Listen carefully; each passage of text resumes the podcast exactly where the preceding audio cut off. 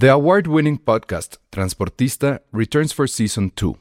This time, we'll meet Beto Coral, who has lived his whole life in pursuit of one thing justice for his father, a police captain.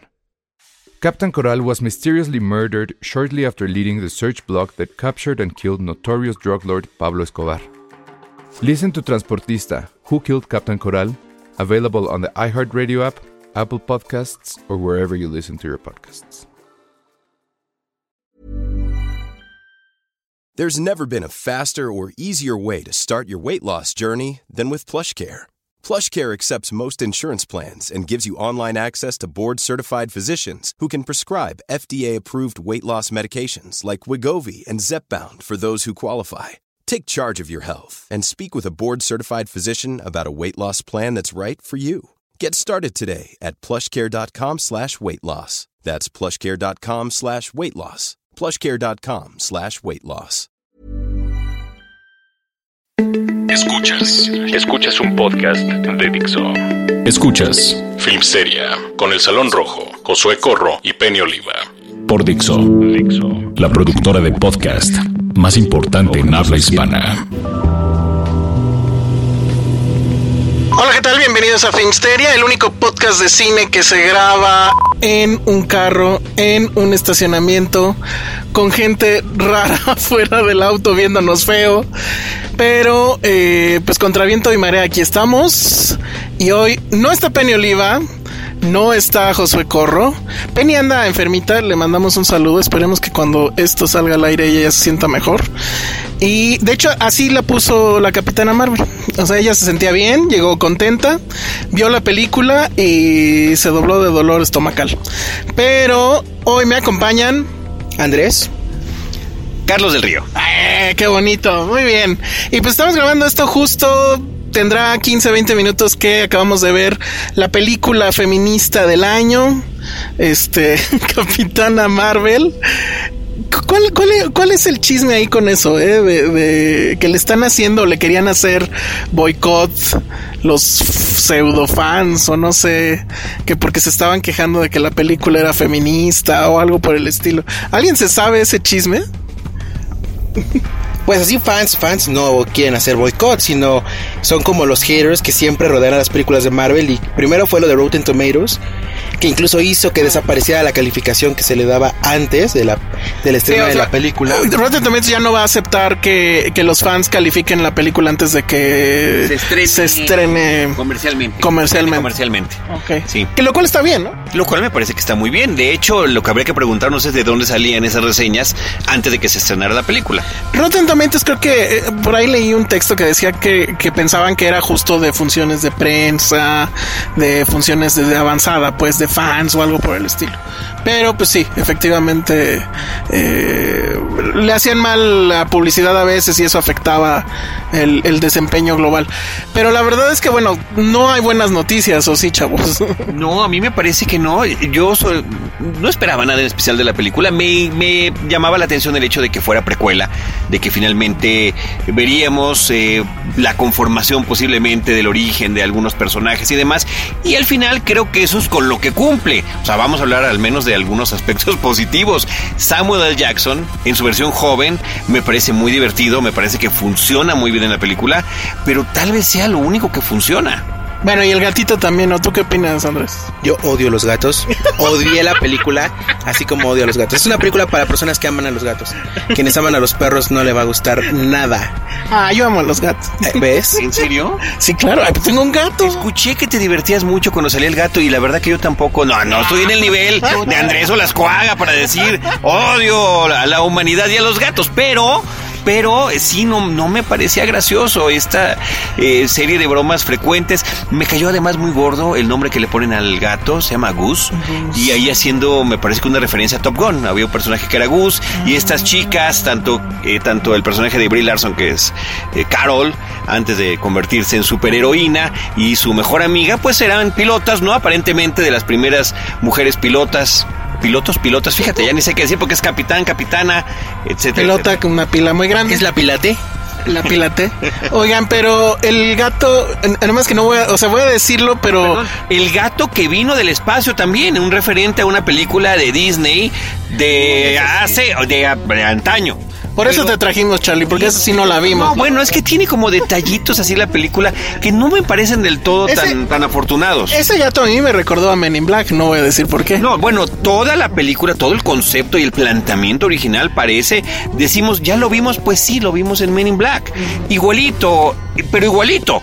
En el sentido de que hay agentes del gobierno que están encargados de casos especiales, que de repente se encuentran en la situación donde hay alienígenas en nuestro planeta, donde tiene que haber una persecución y mientras esa persecución sucede, sucederán cosas extraordinarias, físicamente imposibles para cualquier humano, donde se darán cuenta pues que efectivamente están entre seres que no son de, de estos lares y que habrá que tomar medidas especiales. Y ahí toma un cachito prestado, robado de Terminator, ¿no?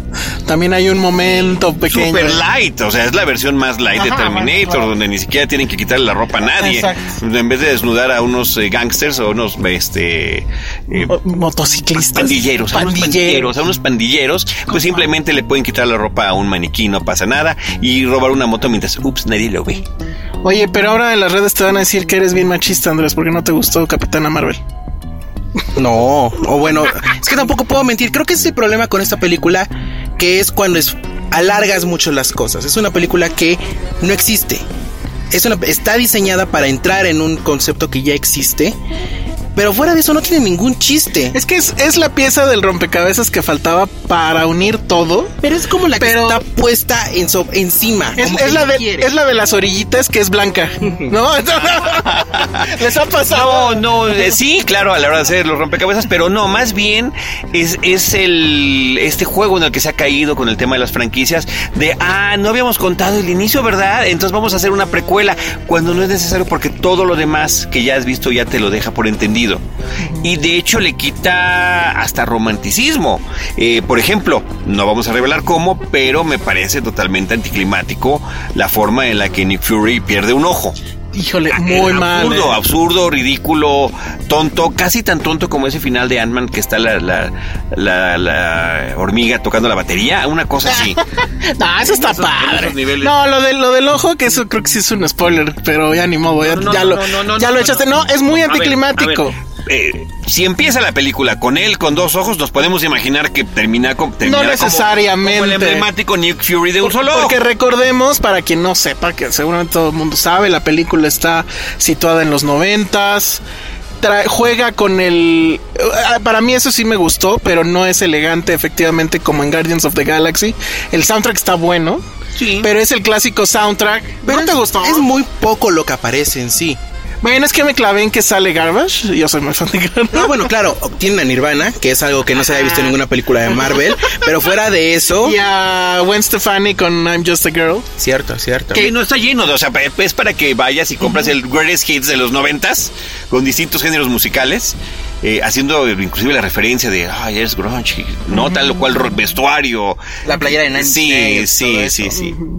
Pero bueno, en- o sea, creo que sí tarareas la rola. Pero no entra orgánicamente como en Guardians of the Galaxy No, o en muchas manera. otras. Corre, estoy completamente de acuerdo. Me- más bien me parece que todo entra forzadito. Muy forzado. Todo entra forzadito. Y sí están ahí las referencias que es, ah, pues el agente Coulson, ah, pues Nick Fury, ah, lo llaman de esta manera, se va a conformar, ¿cómo se va a llamar el equipo que quiere conformar? ¿Por qué lo quiere conformar? Y demás. Pero sí, ap- ap- apretadito, caray. Sí, es una, es una película donde todo pasa, o sea, entra con calzador. Además es una película que empieza, se tarda mucho en empezar, ¿no? O sea, eh, la gran mayoría de las películas Marvel, luego, luego el, el- intro, los créditos es chistoso o es emocionante, o no sé, y aquí tarda como 20 minutos en empezar, y creo que la película empieza justo cuando, y esa es una escena que viene en un tráiler, entonces no es spoiler, donde ella se estrella y cae en un blockbuster, ¿no? Y entonces ya sabemos que son los noventas, y, y ahí es cuando la película creo que ya empieza a, caminar. Pero es muy curioso que menciones esto porque a- podría parecer, dado todo lo que hemos dicho, que la película pasan muchas cosas y es muy interesante. Ese es el gran problema, no lo es. Nunca llega a ser interesante y llega a ser un tanto aburrida, lo cual es imperdonable a estas alturas para una película de Marvel. Sí, el inicio es muy aburrido y pero también es una cosa loca de, o sea, ya cuando pasa esta escena y que ya pasaron 20, 30 minutos, yo dije, bueno, pero ya llevamos dos madrizas, este una persecución, o sea, en el espacio y bla bla bla, pero no estás emocionado, no te importa, los stakes están completamente hasta abajo. ¿Quién dirige esto, eh? Por cierto, yo ni me son dos directores independientes. Eso es algo llamativo. Disney apostándole a ese tipo de directores y este tipo de directores entrando con los dos pies izquierdos. Anna, Bowden y Ryan Fleck. Pero qué habían hecho antes, quién sabe, ¿verdad? Porque eh, estamos en un búnker. quién sabe qué hicieron antes porque no tenemos señal, amigos. Ajá, exacto. La verdad es que pues sí, no, no, no sabemos en el IMDB. Estamos, insisto, grabando en un búnker de, de, la Guerra Fría de los 90. Pues Entonces, estoy, leyendo aquí. ¿Reconoces alguna, Andrés? Kind of a funny story. Ajá. Que está basada en un libro con Zach Galifianakis sobre un chavo que tiene una enfermedad mental y termina en un psiquiátrico juvenil. Es una buena película, pero no me parece una opción como para contratarlos para hacer una película de Marvel. Y es su primer gran proyecto, además. Sí. sí. Es, esos son los créditos de Anna Bowden. A ver, vamos a ver los del otro. El otro codirector. Codirector. Mm, primero vamos a ah, que, sí, sí. Eh, es que es, es, internet de los 90, amigos. Estamos en un podcast noventero. esa broma también recurrente de que todo es más lento, me pareció ah, está buena. No, sí. yo veía que a mí sí me gusta. La celebraba la gente en la sala. Sí, yo sé. o sea, son bromas de usar el internet cuando era dial-up. Eso apelaba a la nostalgia, pero barato. Ay, bueno, pues estás en los 90. Sí, sí. De acuerdo. Ay, esa broma sí me gustó. y el gato, pues a mí también me gustó el gato, la verdad. Bueno, sí, no, es que no puedo decir otra cosa ahí del gato. Ah, mira, pero bueno, las mismas películas han trabajado juntos. O sea, yo creo que, sí, ya vi, yo creo que los contrataron porque pues les salía barato, ¿no? o sea, independientes, ah, los mareas con, a ver, ¿cuál es? ¿Cuál es? Es una película en la que Ryan Gosling es un maestro que también es traficante. Mm. Y es adicto creo que fue su primera nominación al Oscar. Pero y esa película, por ejemplo, ya que viste Captain Marvel, ¿te suena que la dirigieron los No, evidentemente no, parecen dos personas, o sea, se ven novatos, mm. la dirección es muy novata, eh no, o sea, es un blockbuster que nunca llega a ser un blockbuster. A pesar de que está lleno de muy buenos actores y tiene todos los efectos que quieras, no es una película que se sienta dentro del universo de Marvel, lo cual es muy curioso dado este momento que es la última película antes de el gran final y tener a Ned Benning, a Jude Law en el reparto y que de repente traigan también como estas conexiones, ¿no? Con eh, parte del universo de, Marvel como el personaje de Lee Pace, el de Jimon Hinoso, ¿no? Eh, para, ¿no? Como tratar de empatar, seguir empatando todo esto de que estamos en lo mismo. Y bueno, la verdad es que o sea, usualmente estas películas y más en la fusión de prensa porque se llena de report fans, eh, como que el éxito o el fracaso lo mides a partir de los orgasmos que tienen los este pues los report fans. Yo no escuché ninguno hasta la escena no, desde estuve escuchando me despertaba ¿Ah, me despertaban los orgasmos. Yo iba a medir la película por la cantidad de veces que cabeceé, pero perdí la cuenta. Oh. Se me fue y de repente eran esos momentos cuando ay, mira, tarda mucho en cargar el disquete. Y las risas de Alejandro. Qué chistoso es. Qué chistoso es. Oh, gatito, gatito tierno quizá no tanto, ¿verdad? Escucho mucho odio a los gatos en este carro, la verdad es que cálmense. El gato es de lo mejor. Pudo, es, pudo haber sido cualquier tipo de. Efectivamente, no sé quién dijo, o alguien me pasó ese texto de Brie Larson, ahí está. Pero cuando sale Nick Fury, pues ya la película avanza y Nick Fury le quita todo el protagónico, ¿no? El spotlight es de Nick Fury. bueno, de Samuel L. Jackson. Y cuando entra el gato, el spotlight es del gato y ya Samuel L. Jackson y, Brie Larson se van al diablo. Pero es que Brie Larson también es el problema, ¿no? Es muy gris, es muy, muy gris. Te van a decir machista. No, o sea... habla, habla. ahí está Gal Gadot, es mujer y es una gran, es un gran personaje y, tiene una muy buena actuación dentro de su personaje. Esta mujer es gris. ¿Tú qué opinas, Charlie? Es gris en esta película. O sea, ha tenido muy buenas interpretaciones en otras películas. Está en la película The Room. Ella es la de eh, Scott Pilgrim, ¿no? No, no es. ah, ah, claro, la amiga. Pero otro personaje que no te acuerdas nunca. Yo sí me acuerdo. Ahora, aquí sí me parece sobreactuadita y estas miradas que quiere poner de para imponer chin. mirada de póster que está poniendo cada cinco minutos en la película, pues sí me parece que no resulta lo más afortunado posible. Sí, no, no, no lo, no lo logra. O sea, no hay carisma. Este tema de que las niñas les va a fascinar el asunto. Yo no veo dónde puedan conectar las niñas en ningún lado, Ay, la pues, verdad. A ver, sí, yo creo que está ahí también puesto, este, con mucho, con mucha medición estricta en el guion, el- un personaje infantil que justamente tiene un vínculo con Carol y después lo tendrá con lo que es la heroína Captain Marvel, ¿no? Entonces ahí está ese y donde además, eh, pues sí se ella misma dice que puede hacer cosas grandes. No, pues ahí está puesto, ahí está instalado para tener ese efecto, justamente. Yo, yo me iría con otros detallitos eh, favorables. Que fue muy chistoso y fue simpático y fue bonito que los, las letras de Marvel al inicio de la película, en lugar de que sean. ¿Vas a revelar eso? Eso es un spoiler. ¿Es spoiler? ¿Tú crees que es spoiler? No creo que sea spoiler porque es lo primero que pasa en la O sea, película. imagínate. No tiene- nada que ver con ello. Está- exacto, era lo que iba a decir.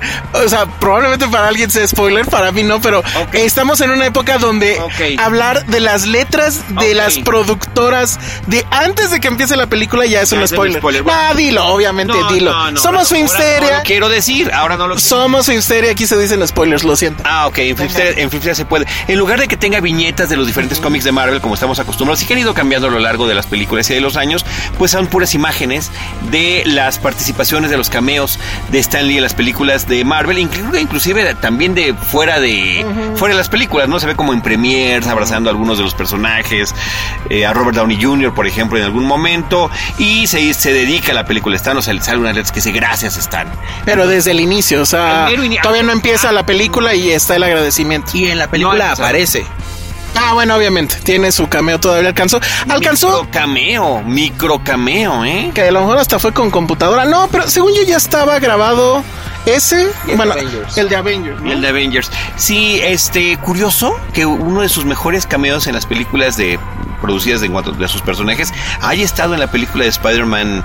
eh, no, en un nuevo universo, en la, en la Ah. animada, donde tiene es su voz y es un cameo largo y es parte, es un personaje incidental, pero que tiene un- un- una conexión interesante con el personaje. Muy buen cameo, muy buen cameo. bonito, me parece que es de lo más emotivo. Y eso, pues sí, efectivamente lo vimos ya que después de que había fallecido. Pero aunque no lo hubiera hecho, me parece que es de los mejores cameos que ha tenido. Y también esa película dedicada a él. Y creo que es un homenaje más Sí. bonito y sentimental al momento de que lo ves que este. Sobre todo porque hacen, sobre todo porque hacen este chiste de que él es como muy avaro, ¿no? o sea, no es este ángel casi casi que va por el universo Marvel. Bueno, vamos a hacer una pausa y regresamos a hablar de gatos y otras cosas. Escuchas un podcast de Dixo. De Dixo.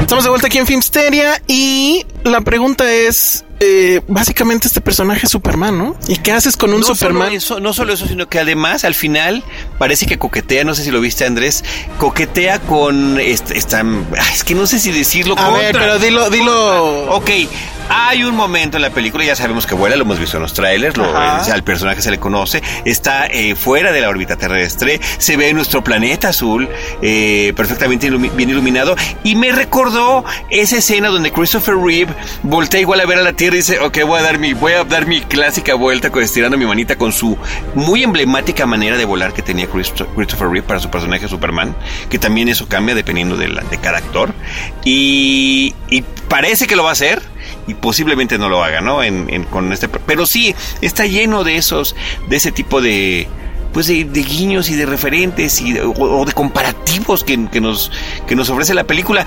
Creo que la propia película se está viendo en sí misma como una suma de referencias y no como una historia en sí misma. Sí, es eso. Y es. Pero, a ver, yo ahí también platicaba con Andrés ahorita antes de entrar. Y tú recuerdas esa historia. Eh, Cuando todo esto empezó y que empezaron a tener éxito, alguien le dijo, pero es que no recuerdo si era a un ejecutivo de, de Disney, que por qué no hacían ahora, o cuándo iba a venir la película de una mujer eh, eh, superheroína como protagonista. ¿Tú te Me, parece eso? que fue después de Avengers, cuando estaba Black Mm. Widow, que era... Que era como lo obvio, ¿no? Ajá, hagan una película de esta mujer que ya existe el personaje, ya está en cine y funciona muy bien. Y al parecer los ejecutivos de Disney no estaban realmente convencidos de que si ponía una mujer en el papel protagónico iba a servir. Bueno, no es que nuestro, o sea, literal dijeron, es que las mujeres como protagonistas de una película de superhéroes no funcionan. Yo recuerdo que alguien, o sea, no sé quién exactamente de, de Disney o de Marvel, bueno, de Marvel no creo que haya sido, pero según yo la frase era esa, las mujeres no sirven como protagonistas de esto. No venden boletos. Ajá, creo que incluso esa era la frase, no venden boletos. Y entonces obviamente pues la realidad los rebasó, pero también supongo el... el La- por eso la realidad es que es la Mujer Maravilla. No, me, me refiero a que la realidad de, de- del Me Too y, o sea, en, en 10 años que lleva el universo Marvel, cambiaron muchas cosas. Digo, todavía recordemos que en Avengers 1, en este programa, bautizamos estas tomas que se hacían al trasero de Scarlett eh, Johansson como el famosísimo eh, plano nalga americano. Y que no nada más era el de Scarlett, era también el de Thor, creo. El Capitán América. Exacto. Que para eso estaba. Pues sí, la neta, o sea, ¿tú veías muy mal esas tomas, este, mi Charlie? Eh, ¿Las de cuál de los dos?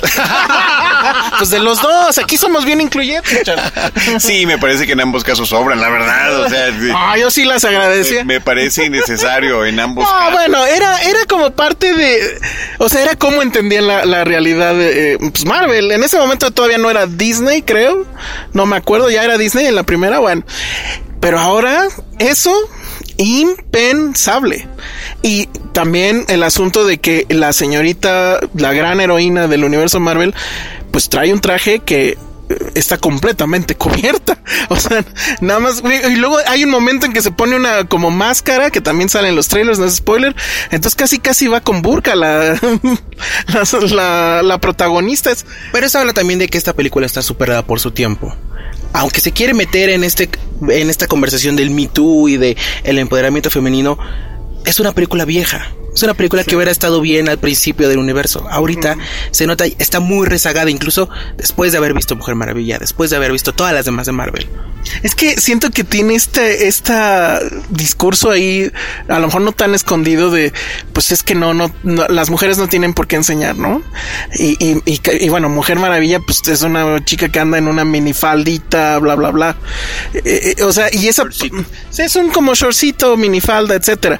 Pero pues también creo que la otra tenía un punto, ¿no? Y era, pues tampoco tenemos por qué estarnos tapando, ¿no? Y somos amazonas, o sea, porque sí también esta parte de los flashbacks, es una película además que se cuenta en flashbacks, torpemente creo yo. Eh, pero ¿qué tal estos flashbacks donde la niña que la bulean por ser niña? Y ese, la película es un flashback para, no como precuela, es un flashback de todo este universo cinematográfico de Marvel y en sí tiene los flashbacks del personaje que tiene este tema de amnesia y que poco a poco va recordando eh, su, su pasado. pero que, o, sea, también creo que ni siquiera viene al caso demasiado estas escenas donde la buleaban de chiquita porque quería jugar béisbol y supongo le aplicaban el desk, que son cosas de hombre. Luego más grande quería ser como piloto de go-karts, eso no hacen las niñas. Luego se mete como que a la academia de, pues no sé si es de, de pilotos o no sé. Sí, un entrenamiento tipo militar donde los eh, compañeros se burlan de que no puede tener la misma destreza física. Ahora, a mí me acordó mucho esa escena y, y y bueno, pensé, si quieren ver una película de mujer empoderada, entrando al mundo de hombres, pues ahí está Silence of the Lambs, ¿no? O sea, a ella también la medio buleaban porque era la mujer de, la única mujer en, el- en la corporación y además la mandan con un monstruo a, a- a tratar de resolver un caso. Entonces, o sea, en ese sentido La tienes razones. Señuelo, básicamente Ah, la mandan además. como señuelo. Y y eso está desde el libro. Así está planteado. O sea, hemos tratado cual- todos los todas las aproximaciones posibles a Hannibal Lecter. Vamos a enviarle a una mujer, una novata, para ver qué es lo que pasa. Sí, pues tal cual un cordero. Le mandan un cordero a este lobo. Y curiosamente, eh, Hannibal Lecter referenciado en la película. Sí, exacto. Sí, también, también. Sí, es que insisto, Me es... Metieron todo, o sea, metieron todo lo que había en ese momento. ¿Qué, qué, qué noventas faltó? A ver. Faltó este Tower Records, pero supongo que como ya no existe, los millennials no iban a No, entender. pero igual está el tema del blockbuster, es igual. no, ¿no? pero luego se tiene, no tiene tanto, ¿no? Radio Shack. Radio Shack todavía existe. Bueno, aquí en México. Pero Ay, en Estados Unidos no, dejó de desaparecer hace como 10 años. Ese sí fue bien obvio, cuando le dicen, ay, ¿dónde puedo comprar una cosa de comunicación? con Yo sí grité Radio Shack. Ah, fuiste tú. Sí, fui yo, lo siento. Perdón. Pero bueno, pues ahí está Captain Marvel. En resumen, para cerrar, ¿Qué va a pasar? ¿Les gustó la escena post créditos? ¿Están bien prendidotes? Es que esa escena la dirigió alguien más. Es Ah, otra película. claro. O sea, esa escena que es muy emocionante. Pero es emocionante, es emocionante por lo que sabemos, Es ¿no? emocionante porque ya es ese eslabón que faltaba. Que es lo que tú vienes a ver en la película. Sí, Pero, que- pero que era demasiado evidente. O sea, realmente no es. Bueno.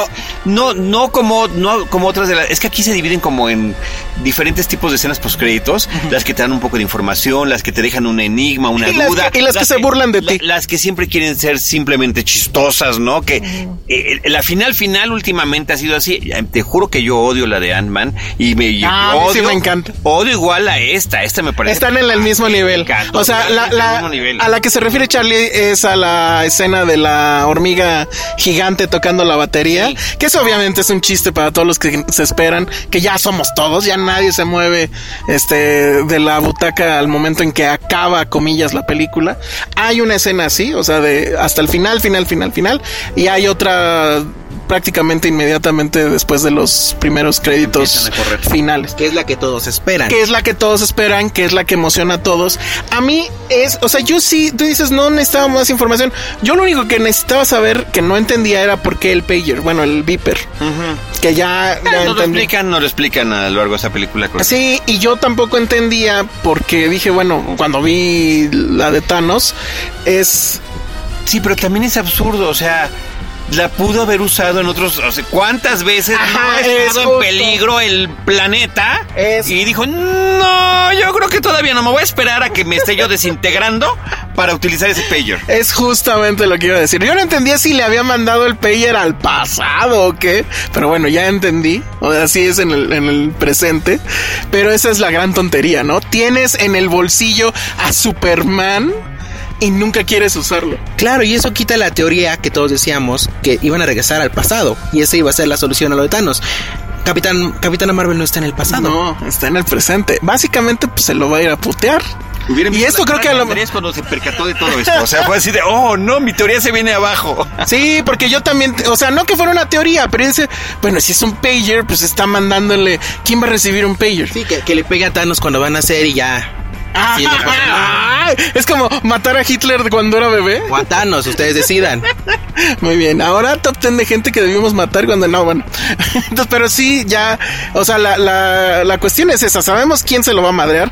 La mujer, pues básicamente es un Superman, vuela, bueno, lanza unos rayotes bien acá locos, evidentemente es invulnerable a todo. O sea, yo no vi que nada la... No sé si las balas, pero supongo que sí. Este, ¿qué más sabe hacer? Cuando le Bueno, pegan con una Nerf y no le pasó nada. Ah, mira. A mí sí me duele. oiga. Sí, a mí también.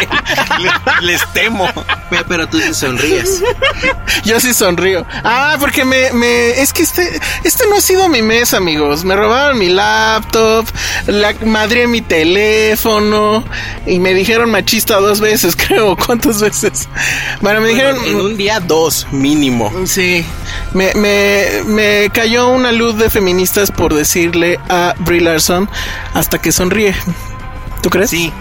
Porque efectivamente en trailers no había sonrido. Ahora lo que tú estabas apunta- dando ese dato como Pues es curioso, que, ¿no? Perdón, pero es que la mujer es un hígado y, y se nota a cuadro. No, pero o aquí, sea, aquí sonríe ya en la película. sí sonríe ya en la película, momentos. pero no es una, o sea, no es como en Wonder Woman.